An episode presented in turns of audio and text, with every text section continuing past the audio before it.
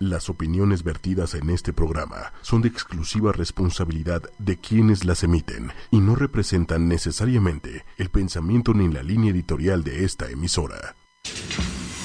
Hay que llevar identificación. Luego de que el eh, subsecretario Blade Runner Blues. Nos están sintonizando. del signo de... El expediente será abierto. Mi nombre es Daniela Guerrero. Fuerza, ímpetu y crecimiento. Ochoymedia.com Soy Isaac Alcalá. El asombroso mundo de la mente sin límites Expediente M. Poder y entrega. y en el poder utilizar al máximo todas nuestras habilidades. Pues me considero una mujer extrovertida. Retos, Me gusta todo lo que tenga que ver con poder. realidades. Esto es Expediente M. Los agentes están listos. El expediente se abre ahora. Hola amigos, ¿cómo están? Muy buenas noches. ¿Cómo están? Bienvenidos a un episodio más de Expediente M. Hola, ¿qué tal? ¿Cómo están todos? Qué gusto estar otra vez con ustedes. Por pues, cuestiones de trabajo y de tráfico no había podido estar, pero bueno, ya estamos aquí con toda la actitud, listos para tocar un tema súper, súper importante. Bienvenida Dani, bienvenidos amigos del auditorio. Y sí, tienes razón, el día de hoy vamos a hablar de un tema que pues vincula más que a la mente a otras partes del cuerpo, ¿no? Eh, el día de hoy vamos a platicar un poco de cuál es la reacción de la mente y el corazón cuando nos enamoramos, cuando tenemos una pareja, cuando tenemos un crush, cuando tenemos una relación eh, de corto, mediano y largo plazo, ¿no? Y pues bueno, eh, hay, hay- hay una serie de, de elementos y de, de- situaciones que suceden en nuestro cerebro cuando nos enamoramos, que comienzan desde el primer segundo en el que empezamos a sentir una atracción física por otra persona. Después se van desencadenando una serie de hormonas y no quisiera sonar muy aburrido, pero les tengo que confesar que la gran mayoría de las sensaciones que ustedes tienen se deben a una explosión de hormonas y químicos que surgen desde el cerebro y que se transmiten en todo nuestro cuerpo. Vamos a tratar de desencadenar algunos mitos, por ejemplo, eh, todos aquellos que digan que sus papás o sus abuelitos están enamorados, pues temo decirles que el amor no dura más de un año. Ah, caray. Lo demás es cómo organices tu vida, cómo organices tu vida en pareja. Así que el día de hoy quédense con nosotros. Recuerden que estamos en nuestras redes sociales. Twitter, arroba ocho y media oficial. Facebook. Facebook, me encanta, Ocho me y encanta. media. Y los teléfonos de cabina, por favor, no se olviden, es 55 45 54 64 98.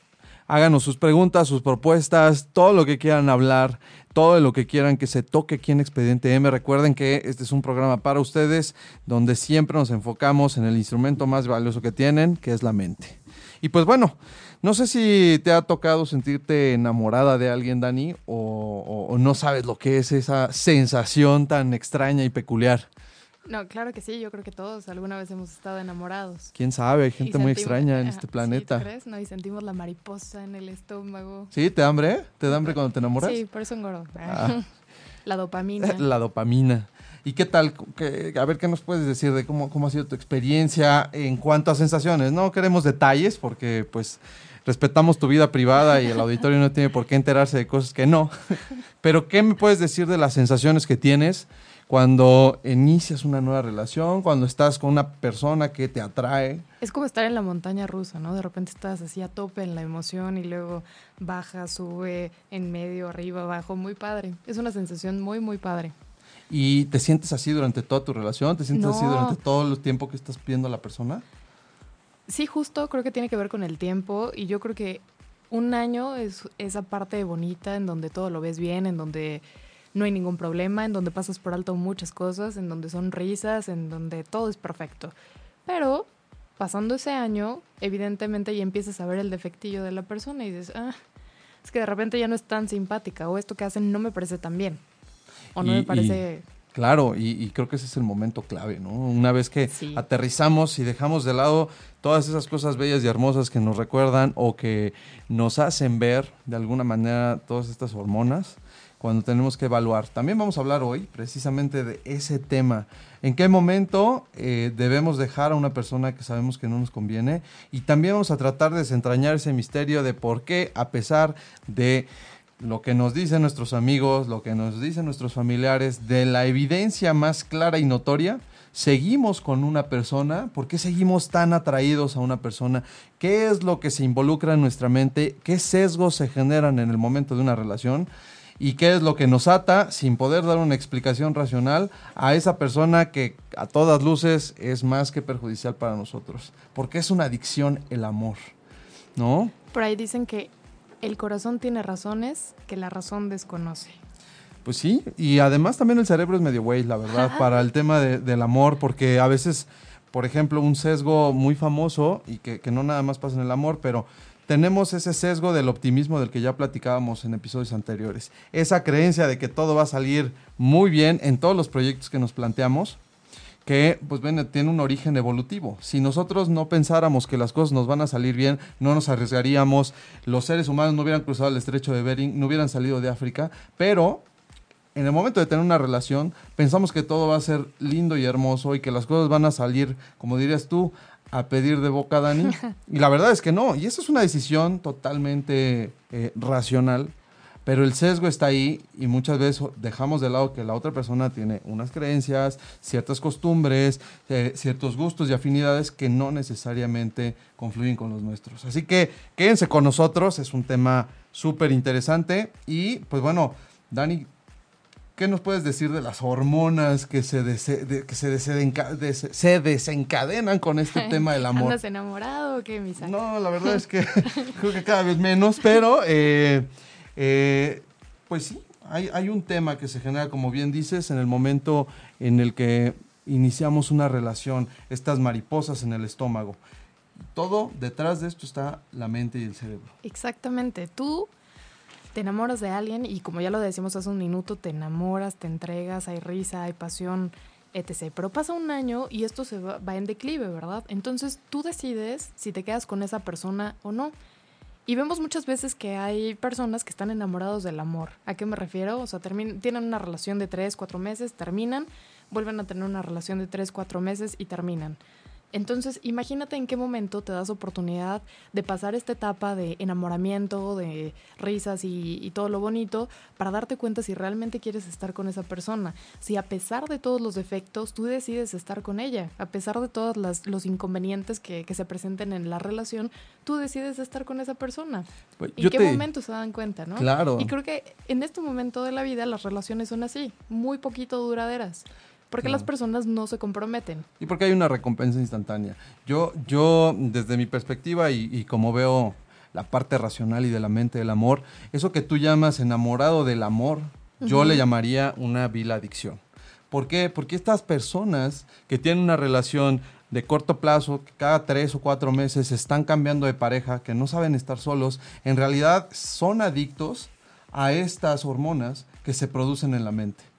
Si yo te dijera que en, en los primeros meses de tu relación, lo primero que el cerebro genera es dopamina, oxitocina y demás hormonas como la serotonina, pues entenderíamos un poquito por qué esta, esta gente va brincando de una relación a otra. Porque estas, estas hormonas, a lo mucho, duran en nuestro, en nuestro sistema un año. Entonces, la dopamina, la serotonina y no la, la- la oxitocina son hormonas que se producen al hacer ejercicio, al... eh, eh, están muy vinculadas con el tema de el placer y la recompensa. Todos estos estados de recompensa se generan gracias a estas hormonas, también es un tema evolutivo, pero son las mismas hormonas que el cuerpo genera cuando esnifas cocaína, cuando consumes marihuana, cuando consumes este tipo de drogas que generan adicción. Entonces, pues enamorado del amor es una forma de verlo, Ajá. adicto es otra forma de decirlo y ante este tipo de adicciones que pueden llegar a ser perjudiciales,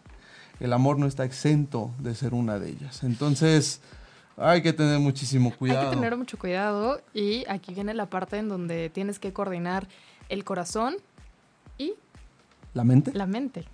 ¿Estás Es- de acuerdo? Es difícil, ¿no? Sí, es, sí, es complicado. Es difícil, porque, eh, pues bueno, amigos, como, ustedes bien saben, eh, hay una atracción física, que es lo primero que tenemos en el momento en el que empezamos a fijarnos en, en otra persona. Una atracción física que puede ser, pues por el simple hecho de que esa persona es bonita, eh, tiene ojos bonitos, en general, para nosotros es una persona linda y atractiva. Detrás de eso hay un instinto primario, que es el instinto de supervivencia. Y es, como diría mi padre, tratar de mejorar la especie, ¿no? Uno escoge a una persona con el objeto de mejorar la especie. Detrás de todas las Exacto. decisiones del amor, lo que tú quieras, es de qué manera yo voy a perpetuar la especie. Eso da pie a la poligamia, eso da pie a la mejora de genes e inconscientemente estamos buscando a una pareja que no tenga las enfermedades que nosotros tenemos, que no tenga las deficiencias físicas que ten- tienen nuestros ancestros y de alguna manera nuestra pues eh, eh, descendencia pueda sobrevivir mejor en un mundo tan perverso como en el que nos encontramos. Ese es el primer paso, Dani. Entonces, hay una atracción física, muchas veces tiene que ver con el tema de la belleza, la belleza que puede ser subjetiva u objetiva, pero detrás de ello es, pues yo creo que esta persona podría tener los genes suficientes Ajá. para mantener a mis hijos, ¿no? Tiene mucho que ver con, la, por ejemplo, la forma de las caderas en las mujeres. Es, es un tema de, bueno, el, la- el tamaño de las caderas muchas veces tiene que ver con la forma en la que pudieran llegar a, eh, pues, tener a un bebé, ¿no? En, en gestarlo y que sea un nacimiento viable. En el caso de los hombres, pues también hay un tema de, eh, pues ya sabes, de que pueda llegar a proveerme lo suficiente. Ahora, estamos hablando desde el plano instintivo. Yo no estoy diciendo... O sea, perdón que me también cucharota, ¿no? Por Pero favor, Manuel. De repente hay dudas, ya saben, uno que es curioso. Eh, es, o sea, lo que estás diciendo es que te enamoras de lo que te gusta o no necesariamente. No necesariamente, porque el enamoramiento mm, creo que es un paso, más bien es un paso después de la atracción física. Alguien te puede atraer físicamente y no necesariamente te enamoras de ella, porque a lo mejor su forma de ser, su cultura, su, forma de- de presentarse ante el mundo simplemente no coincide con la tuya.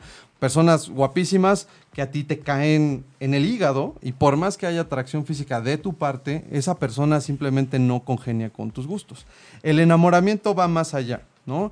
El enamoramiento empieza con esta atracción física, después con ciertas similitudes. Ne- ¿Necesariamente debe haber una atracción física o comúnmente existe? O sea, no, no- que no sea Sí. necesario. Es una condición sine qua non la atracción física para el enamoramiento. Sí, necesariamente. O sea, bueno, al menos lo que dicen los estudios es eso, porque no te puedes enamorar de alguien, a lo mejor te enamoras de un concepto, de una parte de esa persona o de lo que tú crees que tiene esa persona, pero muy en el fondo hay un tema instintivo, primario, eh, que está detrás de tu toma de decisiones eh, consciente. Yo, yo pensé que ya le ibas a pegar. Dije, no, por favor. No, no es para tanto. Ahora, eso no explica también, eh, por ejemplo, qué pasa con las relaciones del mismo sexo, porque pues ahí no hay un tema instintivo. De fondo puede haber un tema de belleza, puede haber un tema de supervivencia, pero pues generalmente los estudios que se han hecho están vinculados con relaciones, vamos a decirlo, eh, tradicionales, ¿no? Sin hacer un juicio de valor ni, ni- ni nada por el estilo. No, pero sí, de- de- retomando un poquito lo que dices, desde la antigüedad, pues bueno, estaban estas mujeres estratopiges, que eran las que tenían las caderas muy anchas y eran las que eran realmente valoradas por esos pueblos, por, porque tenían el cuerpo perfecto para ser mamás y porque eran las que atraían. Incluso Claro. los bailes eh, exóticos, por decirlo de alguna forma, pues son mujeres que ¿El tienen caderas... dices? No. no, no, no. Ah, ok, no. algo más decente. Algo, A menos mal. algo más ancestral. Ok. Sí, sí. El Y- reggae. No, no es cierto. Sí, no, me imagino que árabes. todas las, ba- los- las danzas árabes. o- belly dance y esas cosas, o sea, buscan personas que tienen que tengan caderas anchas, el vientre un poquito grande, a diferencia de lo que nos están diciendo en este momento de la vida, ¿no? Que, tener- que tienen que ser mujeres como muy delgadas y con caderas pequeñas para que sean estéticas. To- es todo lo contrario a lo que se había... eh, se hacía en la que- antigüedad, Sí, sí, sí, ¿no? que estamos como genéticamente preparados para eso. Sí, y Que, bien- que últimamente están rompiendo ese molde, ¿no? El, el, el, el súper delgado y demás. Sí, pues yo creo que todavía falta no, muchísimo. falta mucho, pero Sí. ya comenzó por lo menos el ya era hora. desplazamiento ¿no? de ese molde, ¿no? Ya era hora. Y que también, por ejemplo, buscan o buscaban modelos tan delgadas porque casi todos los diseñadores son personas, bueno, son gays, ¿no? Entonces lo que buscan es una persona, una mujer que no tenga las curvas ni el cuerpo femenino. Algo no más les unisex, interesa, ¿no? ¿no? Les Sí. interesa algo que no tenga absoluta forma de mujer. Y eso es algo Pues el inconsciente está ahí, también la, espa- la espalda ancha, por ejemplo, en el caso de los hombres, también es un tema que atrae. No estoy diciendo que de manera consciente, pero sí hay una especie de atracción física. Claro que está el amor platónico y yo estoy enamorado de Mónica Bellucci, no importa cuántos años tenga, y va a ser algo que yo voy a desear toda la vida. Pero justo es eso, un Pero amor no platónico. es, no, exacto, no es en realidad un enamoramiento. Yo no la conozco, no sé cómo es, por más que lea el TV Notas. Y, y en realidad, pues lo que tengo es una especie de fijación con una persona. Hay una atracción física de mi parte, pero no hay enamoramiento, ¿no? Es que, por ejemplo, la pregunta que les hacía hace un momento, también, si de repente, por ejemplo, eh, surge una amistad, más no hay una atracción, y de repente surge un enamoramiento, por eso era mi duda, ¿necesariamente debe haber atracción? Yo pensaría que sí, porque finalmente el enamoramiento hacia dónde te lleva. ¿Cuál es el punto final del enamoramiento? Ajá. Dicho en términos muy vagos, pues es la procreación. Bueno, no la procreación, pero sí eh, Rápido, yo rápido. el encuentro sexual, ¿no? Porque finalmente es hacia allá, hacia donde se va el tema primario e instintivo, ¿no? Entonces, sí debe de haber por lo menos una especie de aceptación de que cumple con ciertos estándares físicos que a ti te llenan, ¿no? En la semiología dicen eso, que se, o sea, para que puedas estar bien con una persona debe haber pues atracción física, en donde estés platicando con esa persona y te guste lo que escuches. Y son como, no recuerdo bien en este momento, pero son cinco o seis características que debe de tener esa persona para que realmente cubra con todas las necesidades y no solamente sea el enamoramiento, sino que sea también, o sea, que perdure. Ahora, sí es cierto que de una amistad en donde tú conoces a una persona desde el punto Otra de vista interior, exactamente, ajá. que no necesariamente tiene que ver con el físico, pueden surgir, pero eso ya tiene que ver más con la mente también, ¿no? Es decir, empiezas a ver una serie de atributos que a ti te llaman la atención y eso hace que tu perspectiva cambie en un segundo momento y digas, pues no está mal, o no me había fijado en lo físico, pero si sumamos lo emocional y lo físico, esta persona me encanta, ¿no? Entonces, esa es la primera fase. Eh, siempre eh, lo que dicen los científicos es, el enamoramiento es en un primer momento unilateral, porque yo soy el que siente. Pero si veo que la otra persona me corresponde, entonces empieza ya el tema de la adicción o esta necesidad afectiva de querer estar cerca de la otra persona, de buscar el pretextito para hablarle, para ir al cine o simplemente Que para es, platicar que con es justo donde está el riesgo que mencionaban hace rato, ¿no? Claro. El, el- el que puede haber que una no lo acepte o de plano no. Es como un juego de múltiples Posibilidades. varias- sí. Pero dicen que es casi seguro que si una persona te atrae, o sea, estás correspondido. No, que- sí, yo no, creo. No, no, No, eso de no, dónde no. lo sacaste. Sí, no. Te lo prometo. Eso es como lo del secreto y lo del decreto. Sí, no. eh. O sea, ¿cómo? O sea, ya con el hecho de que alguien me guste, ya hay un... Mónica eh, Bellucci, por favor, No, no, no, por o favor, sea- atráete hacia mí. Ya. No, A a, ver, ver. creo que no me expliqué bien. O sea, si alguien te gusta, es posible que a la otra persona también le gustes. Ah, no, bueno, en el mundo de las posibilidades Sí, cabe no, lo bueno. que tú quieras, Dani. Cabe Eso- que, el, que, el, que el mundo se acabe, nos echen el padre de todas las bombas un coach. y solo sobrevivamos. ser. Los dos personas. ¿no? Y ya. El famosísimo juego de la bomba nuclear. Si tú sientes atracción por una persona, es posible que esa persona también sienta atracción por ti. Mito o realidad, no lo sé, pero me lo dijo un coach. Ok, ¿y tú qué crees? Mm, pues puede ser, ¿no? Puede Lo ser. pensaste mucho. Puede ser. Yo creo que sí. Ahora, es complejo porque si así fuera, imagínate todos estos friend zones que no salen de la zona de la zona amistosa, pues entonces Pero por más que les guste la otra persona, nunca van a llegar a ser pues más allá de Ah, por eso, pero. del que paga el existe- cine, ¿no? Pero existe algo, ¿no? De un lado, pero no del otro. Exacto. ¿Cuántos pretendientes has tenido al mismo tiempo? Pretendientes. Velitas prendidas, vamos a decirlo así. En un largo No sé. camino. Ah, no, no. Algunos, algunos. Algunos. Al mismo ¿Y tiempo. se armó con Ajá. alguno de ellos? ¿Se armó con alguno de ellos?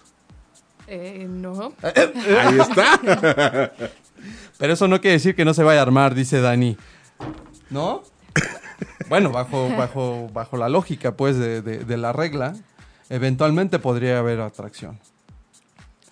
Pero bueno, más allá de- del tema de las suposiciones, porque creo que Dani ya se está poniendo nerviosa, Obviamente no. viene la respuesta del otro lado. Entonces, la otra persona responde y nos sentimos de alguna manera correspondidos y empieza el juego de la seducción y de la atracción entre uno y otro. Porque si no hay respuesta, hay de dos. Lo que generalmente hacemos es tratar de llamar la atención, tratar de demostrar esos atributos que quieres que la otra persona vea. O de plano alejarse. Mucho depende del carácter, mucho depende de si vale la pena, si de- del carácter de la persona, si está decidida a tomar riesgos y bueno, aventarse e irse con todo. Que, que ese es todo un tema, ¿no? También el saber, Saber cuándo Bueno, no- retirarse. híjole, Con- es que hay, que hay muchas dignidad. maneras de retirarse, ¿no? Dignamente, este, Ya que o te ya, lleven de- arrastrado. eh, o sí, ya de plano así, hasta la última consecuencia. Y también mucho depende del, de, mucho depende de esta segregación de hormonas, porque si a ti te genera una adicción, una atracción lo suficientemente fuerte como para que emita serotonina, que es la que se encarga de regular el riesgo, el estrés y este tipo de temas, va a sobres y no te importa, ¿eh? No importa que haya un rechazo, tú vas a estar ahí, ahí, hasta que ya de plano haya una señal, eh, pues, innegable de que no es para ti. Como este video del portero, ¿no? Que no lo has visto, que se hizo muy viral, que todos les dan unos balonazos en la cara. Ah, Y- sí. Y ahí y sigue. ahí sigue. Y ahí sigue. Ah, pues igual. Es lo mismo, pero mucho tiene que ver con, con la cantidad de hormonas que te desprende esta persona. No, no hay una, todavía no hay una explicación si es ella Ah, la o sea, que ¿hay, emite hay las cantidad hormonas. o, Sí. o sea, puede ser como eso sí. ah, bajita, media, alta? Así como, ¿qué tanto te gusta un tipo? Eh, pues, eh. Y hay unos que digas, "Ah, ja, ja, ja". Vale la pena. Mucha serotonina. No, y también, bueno, dopamina, nor- noradrenalina, pero no quiero atascarlos con nombres científicos, pero lo cierto es que dependiendo de lo que tú segregas, es el nivel de adicción y el nivel que estás dispuesto a arriesgar. ¿Qué se cregas, Daniela? Porque además te voy a decir algo, instintivamente tendemos a demostrar nuestro amor. Han visto, pues, es, es muy evidente, por ejemplo, los bailes y las peleas, sobre todo que hay entre animales de la misma especie, con tal de obtener a la hembra o a las hembras de, de la manada. Entonces, es una forma de mostrar que yo soy el que puedo ofrecer protección, resguardo y que además tengo los genes más fuertes. No estamos todavía, ya no estamos en, en- en épocas de peleas y duelos y estas cosas, Pero, pero fíjate, sigue siendo un poco la base. de, de manera salvaje o de la manera natural, la, vaya, la naturaleza es como muy sabia, ¿no? Vas a quedarte o terminarás quedándote con quien eh, pelee mejor, el más fuerte, el más hábil, el que genere más ruido, dependiendo tu especie. Eso puede ser. Pero es entonces somos los únicos parte. imbéciles que nos encanta complicarnos todo. Sí, bueno, te voy a decir algo, porque somos la única especie que no necesariamente eh, se, se- se- se regla por la ley del más fuerte.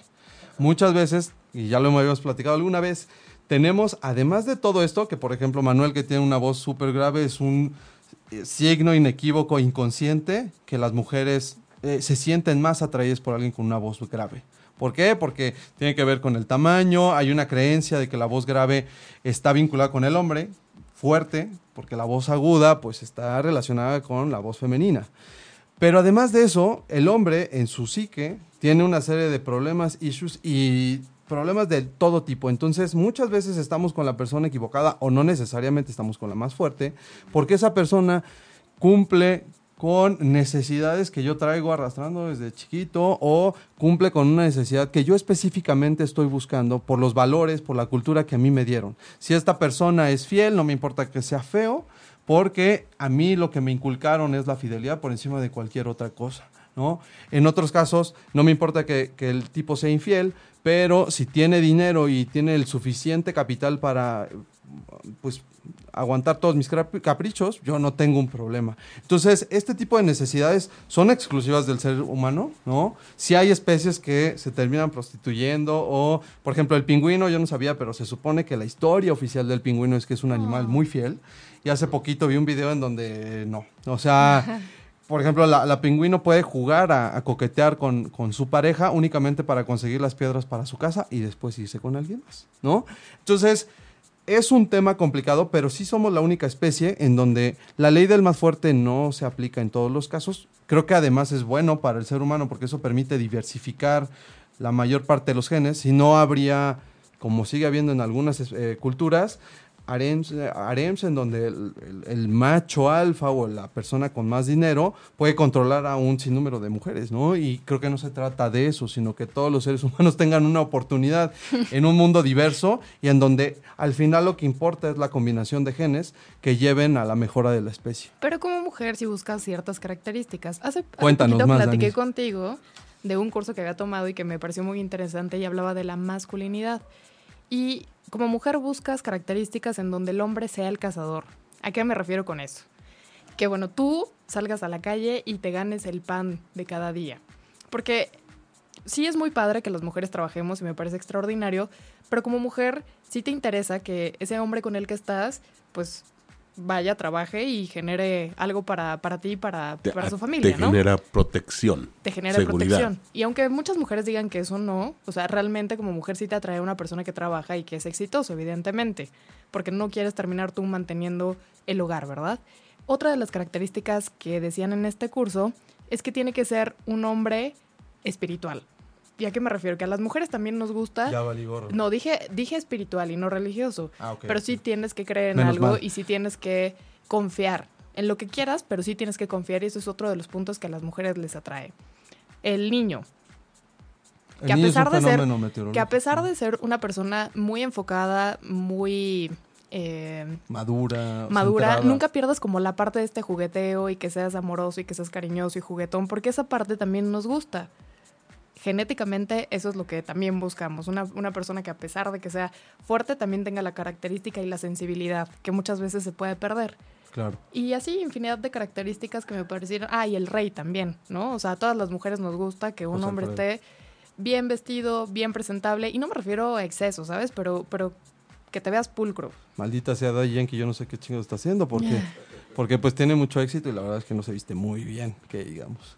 Bueno, eso es lo que en este curso de masculinidad dicen que nos atraen a la, Que, a la que mujer. ahí y también tiene que ver, por ejemplo, con el, el- el tema de la mujer. A lo mejor hay mujeres que pues, obviamente van a ver a Daddy Yankee súper bien vestido. Ah, pero Claro. justo este cuate... sí, sí, en sí, ciertos contextos también. Pero justo este cuate decía que este mundo se ha tergiversado mucho, ¿no? Entonces, o sea, como mujer eso es lo que te atrae porque genéticamente así debe de ser. Pero entonces tú empiezas a tener carencias y empiezas a buscar algo que no esté equilibrado, porque de otra forma no buscarías a alguien que no tenga como estas características. Y obviamente te puede faltar o puedes, o sea, requieres como mejorar en muchas cosas, pero la idea es que sí es- estés equilibrado como en todos estos puntos.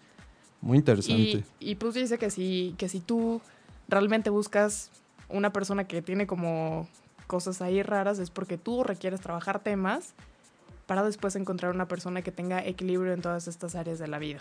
A mí me parece que... digo, Suena... Suena muy cultural. O sea, a mí me parece que, que- que la plática suena muy bien y los argumentos están muy bien hechos, pero me parece que es un tema cultural, casi todos estos puntos, que sí depende, uno, de la cultura, dos, del, del estrato económico o social en el que nos encontremos, y sí creo que siempre hay un desbalance, eso Ah, es claro. cierto. No va a haber nadie que cubra todas No, las, las, digamos, ni, ni las facetas del hombre, cualquiera que sea esa definición, ni las facetas de la mujer. Pero, Pero- sí tener como algunas características, ¿no? No digo que seas a la perfección, porque entonces ya está, estaríamos hablando de otra cosa menos de seres humanos, pero justo tener como un equilibrio en cada una de las, de las áreas.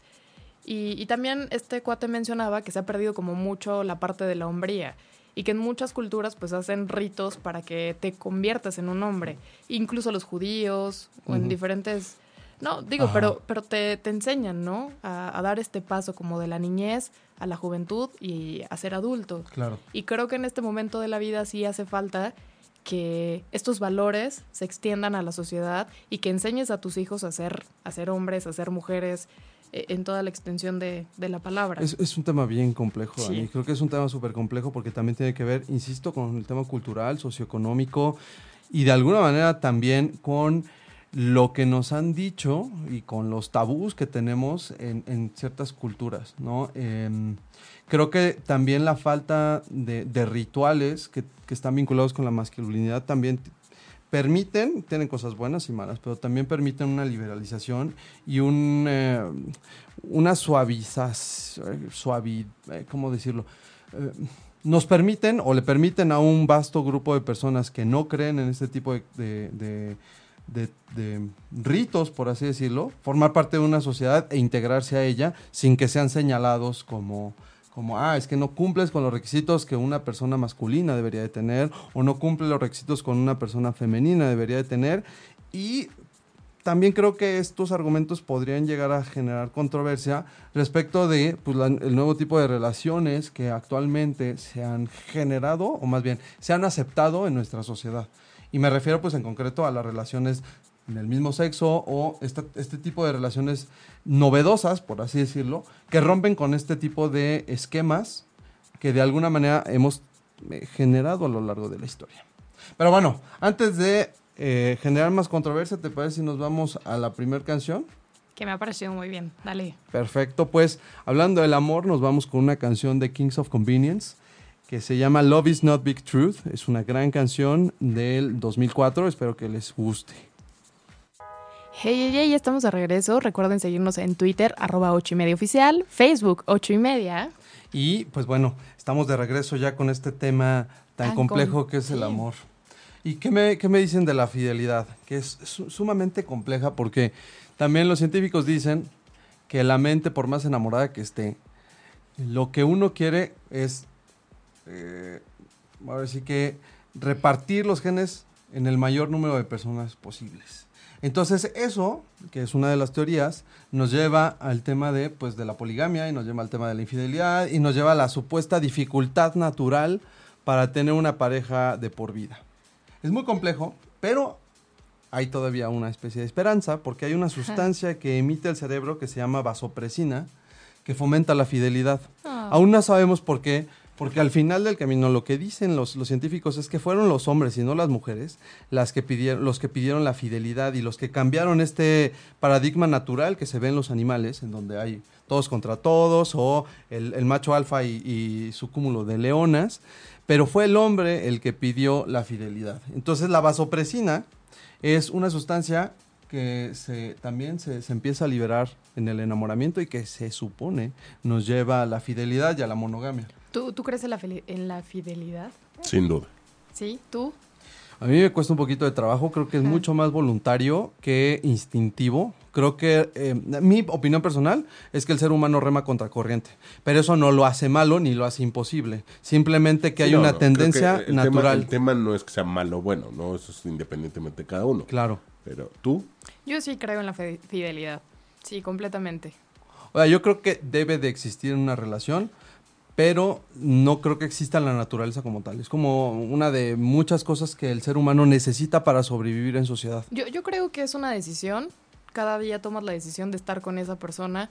Porque aparte de la cosa física y bonita, sabes que tiene muchísimas virtudes como el compromiso o que es una persona responsable o ves en ella o en él algo impresionante por lo que decides quedarte. Y no solamente como en un noviazgo, sino cuando decides ya formar una familia y saber que yo sí creo eso, que es para siempre, porque vas a tener una familia y vas a formarla con todos los valores de honestidad, respeto. Y creo que cuando le eres infiel a la persona, pues te eres infiel a ti mismo, porque, o sea, ¿por qué no decir, sabes qué, ya no quiero esta relación, no me siento cómoda, o me atrajo a alguien más, necesito tiempo, pero sabes ser honesto con esa persona que te está dando absoluta fidelidad. Entonces yo sí creo en la fidelidad y creo que es algo que se trabaja día con día. Ojo, no vayan a pensar que yo estoy en pro de la infidelidad, ¿eh? Porque luego ahí eh, nuestros amigos del auditorio llegan y se quejan conmigo y dicen, oye, qué bárbaro, ya estás sacando ahí tus trapitos ¡Qué al sol". barbaridad! Simplemente lo que creo es que es complicado, que es un tema contracorriente y tienes razón, si es una decisión que se toma día a día, si es una falta de compromiso no hacerlo, cuando se supone que una relación implica compromiso, pero eh, muchas veces también el tema de la fidelidad es muy complejo cuando ya hay otros factores como el tiempo que llevas con la pareja, como los hijos, como es Pero ahí es, difícil. cuando, ahí- ahí es cuando empieza como la diversión, ¿no? O sea, ya hicimos esto, esto y esto y esto. ¿Cómo vamos a generar que esto se vuelva divertido? ¿Cómo vamos a hacer que esto se vuelva productivo? ¿Cómo vamos a resolver los problemas? Claro, Eso, eso es padre porque pasas como del enamoramiento y de todo lo bonito a lo saber real. que esa persona va a estar de verdad como en tus momentos buenos, malos, pésimos y peores. Y creo que no solamente como en el punto de una relación amorosa, sino también en, en la parte de, de familia y de amistad. Saber que cuentas con alguien de forma incondicional y que le eres fiel. Sabes que no vas a, a permitir Claro. que nadie hable mal de esa persona, que no vas a, o sea, que vas a estar en sus momentos buenos y malos. Y creo que al final eso te hace una persona distinta. Y sí es una decisión. Tal, o sea, decides estar con, con las personas que son importantes para ti. Y tú decides cómo, cuándo y dónde. Ese es mi punto de vista. Pues si se empiezan a sentir infieles, inyecte- inyéctense Empieza. vasopresina, porque en un experimento con ratones se descubrió que los ratones se empezaron a volverse monógamos y pues bueno, los ratones también tienen una buena fama de promiscuos, así que si funciona con ratones, pues inyectense vasopresina y quítense de, complicaciones. en- en alguna publicación leí que iban a sacar condones con ibuprofeno para aquello de los dolores de cabeza. Por Entonces, ahora, dolía la cabeza. ahora sa- saquen condones con qué? Vasopresina. Vasopresina. Y pues la oxitocina, que es la causante de todas tus de todas tus mariposas en el estómago, Dani. La oxitocina, que es esta hormona que genera el cerebro, genera el comportamiento, más bien, genera el apego. Entonces, cuando ustedes se vuelven obsesivos compulsivos con su pareja, se debe a la- al exceso de oxitocina, porque también hay un problema. ¿En qué momento la relación se convierte de algo sano a una obsesión por estar con la otra persona y por... eh, necesitar físicamente de ella todo el tiempo. No sé si les ha pasado, no sé si han sido víctimas de este tipo de personas. Es esta obsesión de estar con la otra persona, de estar con ella el mayor tiempo posible, ¿no? Hasta el punto en el que ya ni siquiera tienes espacio para respirar. No. ¿Te ha pasado, Dani? No, no, no, no. ¿Nunca te ha pasado? No. Qué bueno. No. ¿Tú, No. Manuel? ¿No? De, ni de allá para acá, ni de acá para allá. No, sí, de allá para acá sí, pero... Ah, no, yo no digo Pero huyes. Pero- Sí, sí, imagínate. ¿Qué? Está complicadísimo que te quieran celar y que a dónde vas y por qué No, vas. no, no, todavía no tocamos el tema de Ni los siquiera celos. es el tema de los celos, ¿eh? Sí, no. Es más bien el tema de estar embarrado a la otra persona físicamente, ¿no? De, ay, voy contigo, oye, pero es que voy al súper. No, Sí, ya, no, no, ay, sí, pero es frustrante, estresante y no, no me parece padre. No. Pero no es natural en algún momento que quieras estar con la otra persona. Es más, ¿qué pasa en los primeros meses? Van juntos hasta el baño. O sea, ¿A qué hora sales? Nos vemos. ¿no? Sí. O sea, a eso también. No, no se trata de estar hasta en la misma oficina. Ni, no, no, no, espérate. pero es normal. el Pues, tema es cuando hay un ¿A qué hora desbalance. sales? Nos vemos, sí. Este, el fin de semana, ¿qué onda? ¿Salimos? Sí. Las dos personas se ven mucho más al principio. Sí. Al no. principio. Y ya después termina siendo horrible, ¿no? Cuéntanos, Dani, ¿por qué? Cuéntanos, a ver. Es que, no, no es cierto. Pues no, no. que- ¿Por creo que cada horrible? persona, creo que cada persona tiene que tener su espacio.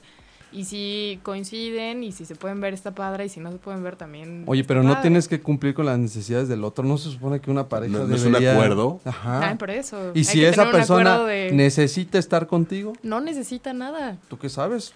¿Por qué necesita? ¿Son sus no? necesidades?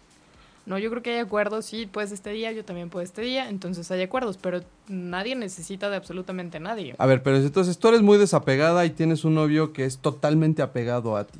¿Qué haces? ¿Lo mandas al cuerno? No, Y si lo amas así con pasión y locura, ¿qué vas a hacer? pues generar acuerdos. ¿Qué día nos podemos ver? Explicarle que tengo actividades, que no debería de explicarle, ¿no? Digo, si él conoce como mi vida, tendría que saber que no puedo. Eres una persona ocupada. Y- Es que justamente lo que decíamos, o sea, no es invadir tus actividades. Parte trabajo es como parte, parte familia es como parte, y lo que resta, Dámelo ¿qué? todo a mí. No. ¿Sabes qué me choca a mí? Estar todo el tiempo en el teléfono. A mí mandar también. mensajitos y, o sea, sí lo hago, pero... Yo ya no aguanto más de cinco minutos en WhatsApp, ya. Sí, Es- ¿a ti es sí te gusta? De repente ¿Qué? estar todo el tiempo en el No. celular y en el... No, Mm. no. No, aparte en mi caso tampoco me pelan. No, pero hay un desequilibrio. O sea, estar Sí, no, ahí no. pegado a la otra persona es un desequilibrio. A veces hay una explicación científica que tiene que ver con estas hormonas o un exceso de hormonas y otras veces tiene que ver con deficiencias psicológicas que hay que atender, ¿no? Pues sí, es Oye, verdad. pero es horrible, o sea, de repente a mí sí me tocan personas que todo el tiempo están en el teléfono y se hablan y el mensajito, yo creo que por eso tan reti- o sea, soy como reticente a ese tipo de cosas, ¿no? Pero ya sí, no, bueno, como pero muy es que extremo. ahí sí también exacto. yo creo que llega al, al- al plano este psicológico, ¿no? el apego Sí. o, por ejemplo, un, un- un síntoma de deficiencias que viene desde la infancia, ¿no? A veces no teníamos una figura paterna o una figura materna y entonces llega esa persona con la que tenemos una sensación de amor similar a la que tenías con tus padres, que viene a suplir todas estas estos vacíos que vienes arrastrando desde hace varios años. Entonces, Muchas personas tienen esta necesidad de estar físicamente con ellos, a veces por inseguridad, a veces por complejos de inferioridad, porque la única forma en la que ellos se sienten bien es, es como el niño que necesita la mantita o el niño que necesita el peluche. Nada más hazlo más grande y multiplícalo por mil, porque se trata de, de una persona que te genera ciertas sensaciones placenteras y que son adictivas. ¿no? Entonces, sí es un tema que debería de tratarse. No siempre se trata de hormonas, a veces hay cuestiones de fondo que hay ¿Tú que atender. ma- mandarías, por ejemplo, si tuvieras una, una, eh, hija adolescente, hijo adolescente, y que vieras que tiene estos comportamientos demasiado... Obsesivos, vamos a decirlo, ajá, ¿sí? con- o sea, lo ves con su, con su novio, con su novia, y o sea, y como dice, todo el tiempo pegado en el teléfono, todo el tiempo juntos, to- todo el tiempo. Man- ¿Lo mandarías a terapia? Mira, yo lo que pienso es que así ¿Le como lo veo y, teléfono? y- y estoy hablando desde, desde la sombrita porque pues no tengo hijos, pero lo que creo es que uno, hay una etapa en la adolescencia en donde las hormonas están a tope y es muy normal que se generen este tipo de, de situaciones, pero también hay que ser conscientes que muchas veces, sobre todo en la, de- en la adolescencia temprana, el riesgo de que pase algo tampoco es tan fuerte. A veces sí, a veces no. Pero no es lo mismo tener un noviecito en la secundaria, ¿no? En donde puedas estar como muy apegado y dices, bueno, que en una etapa a lo mejor un poquito más avanzada en donde el riesgo sí puede ser un mayor, ¿no? Y la otra también es que muchas veces al momento de interferir terminamos por hacer las cosas peores, ¿no? No, ¿cuántas veces a mí no, o a ustedes no les decían sus papás, no hagas esto y nada más porque te lo decían, ahí vas y sobres, ¿no? Una y otra y otra vez. Entonces sí hay que tenerlo con, hay que verlo con cuidado. Creo que sí hay elementos objetivos que nos permitirían decir, oye, sí hay un trastorno obsesivo compulsivo ahí. Creo que sí es un buen momento de llevarlo con alguien especialista, porque este problema me puede llegar a rebasar, y ver de qué manera reacciona, ¿no? Eh, ahora, también habría que tener muchísima comunicación con los hijos, ¿no? Saber en dónde andan, qué es lo que están haciendo y hacia dónde se dirigen, ¿no? Porque pues si nunca los tratas, no sabes tampoco si están reaccionando y para ellos es normal o no. Complicado. Complicado.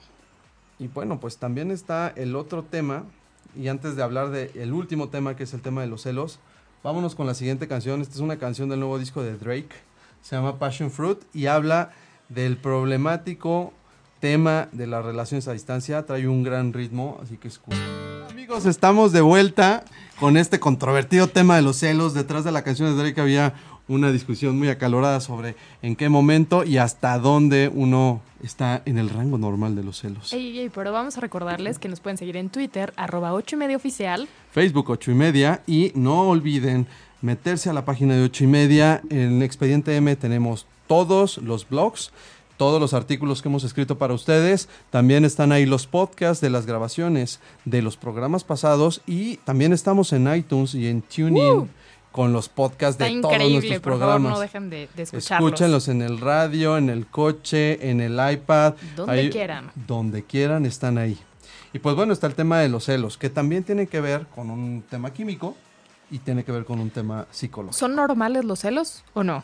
Sí, los celos son, son la forma en la que el cuerpo y la mente eh, nos dice que una persona nos importa. Esto es mío y de nadie mío más. Y de nadie más. Hay un tema normal en todos los animales, el ser humano no es la exclusión, en donde pues los, las, las- todas estas hormonas de las que platicábamos tienen mucho que ver con la adicción al amor, la deprivación amorosa, el amor no correspondido el, y el rechazo o el miedo a la soledad. Los celos es yo no quiero dejar de estar con esa persona que tanto amo o no quiero dejar de estar con esa persona que representa tanto para mí, porque muchas veces no es amor, ¿no? Hay celos también incluso con amigos. Pero la pregunta del siglo es, ¿en qué momento los celos Se pasan vuelven enfermizos. o rebasan el, el umbral normal de celos que, al que la gente está acostumbrada? ¿Te ha pasado a ti? ¿Te ha tocado una persona celosa? ¿Has sido celosa en algún momento? ¿Te consideras una persona celosa todo el tiempo? ¿No celosa? Ay, es que. Pues depende de la situación.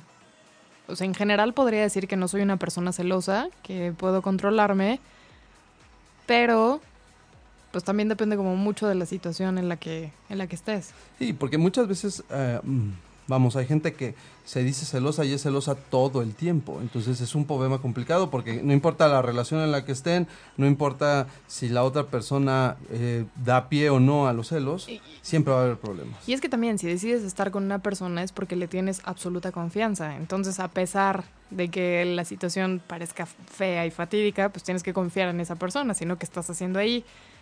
Pero es un poco como el control. Yo te discutiría eso de tienes que. Yo también. a ver, tú dime. Yo creo que la confianza, sobre todo la confianza, se gana. Pero, pero sí partes de una si premisa de buena fe, ¿no? Partes de una premisa de buena fe, pero no. a- a- o sea, es como el profe que te dice, de entrada tienes 10. Y tú sabes cómo vas Si tú sabes que te puedes parar y le dices, profe, no me. No, pero es, es, es en serio. O sea, tú llegas con una persona porque te atrajo, porque viste muchas características increíbles en ella, entonces de entrada tiene un 10. O sea, ¿por qué Yo vas creo que a de entrada tienes un 8. No, pero Sí, ¿por yo- qué? yo estoy de Un acuerdo, 8, sí. ¿no? Un 8 que es Entonces, aceptable, pero no es al 100%. ¿Realmente eso es entregarte? Porque No, realmente no, vas no, no, pero te voy a decir algo. Para entregarte al 100 tienes que conocer a la otra persona. Y cuando empiezas una relación no la conoces al 100%. Exacto. Le A das ver. un beneficio de la duda del 8 Pero- Exacto. y ella se gana el 10 y lo mantiene o lo pierde. Eso porque sí no sería- lo conoces al 100. Eso, eh, si, si no es así, te, te avientas al vacío con el tema Pero de, qué de la padre, eh, o sea, a ver, hay una película que a mí me gusta mucho y no recuerdo el título, pero hay una frase en donde dice este cuate, sigue saltando, sigue disfrutando, pero esta vez con los ojos abiertos. Y está increíble, o sea, el punto es que confíes, el punto es que digas, va, yo con todo, voy con todo, por supuesto que confío en ti, pero sí voy a ser precavido y voy a ver quién eres, pero antes de empezar una Bueno, relación. ser precavido es el 8. No estamos no. diciendo que desconfíes de la otra persona. Porque tú ya decidiste estar con esa persona porque le viste muchísimos atributos. Entonces, de entrada, tiene un 10. De un entrada 10 en tiene un confianza. 8. Bueno, ahí es, es que es el punto, ¿no? O sea, O sea, tú el día que le dices que sí, le entregas bolsa, tarjetas de crédito, números de cuenta. no, hombre, NIPS, pero eso no tiene que ver, o sea, tiene que ver con este, decir aquí llaves de estoy. tu casa, todo. A ver, primero como un proceso para ver si, Ahí está pero antes de ser novios, ¿no? No Yo necesariamente. Eh, muchas No veces empiezas una relación con... que te- ¿Cuánto tiempo Ajá. te parece que, de- que tuviste antes de ser un o novio de alguien o novia de alguien Pues es conociéndola? que, es que puede cambiar, o sea, puede ser un mes, dos. Ahí O está. sea, dos un meses mes, no es suficiente para o conocer dos, a una persona. ¿Solo sales con esa persona o puedes salir con alguien más? Porque no, No. son novios. No, pues se trata de que... Pero si no son bien- novios. A mí una vez me pasó eso, que yo dije, es que no somos novios. Luego entonces, pues el mundo es libre, ¿no? Estás intentando y estás viendo. Es como cuando buscas trabajo. El hecho de que tú quieras trabajar en una empresa no quiere decir que no puedas ir a otras entrevistas. Ah, ah, ah. Porque ya en el momento en el que te comprometes con tu trabajo Bueno, o te comprometes aún con así una persona- haciendo entrevistas, ya dijiste, bueno, para mí esta persona es la indicada. No, no, porque el momento en el que es la indicada, ya vas y le propones este Ah, bueno, una ya quieres ser mi novia, lo que sea, perfecto, pero entonces ya tengas viste- dudas, Pero, pero entonces no te mientes de una relación con mil dudas. O sea, y aparte... por eso, por eso estás viendo si tú, tú nada más ves cómo está el mercado. Y entonces yo creo que podrías ver que a lo mejor hay otra persona que te atrae y que podría ser la adecuada, ¿no? Pues no sé, yo no lo veo de esa forma, pero... Venga, Pero me encanta lo variadito, ¿no? Digo, tú lo ves de esa forma, yo digo, sí, si empiezas una relación, debe estar el 100% de confianza. Bueno, entonces damos el 100. Pero eso no nos evita tener celos, ¿o sí? Ah, no, por supuesto que no, pero... te- ¿Y qué te hacemos con los celos, Dani? los manejas. Alguna vez te estaba comentando que fui a una clase de teatro y la maestra decía algo que me pareció muy importante y dice que los celos son como los monstruos. ¿Sí se no existen, ok. No, o sea, tú les vas dando como estas vitaminas para que se hagan más grandes o los desapareces y dices, bueno, ¿por qué voy a...? Pero los celos desaparecen.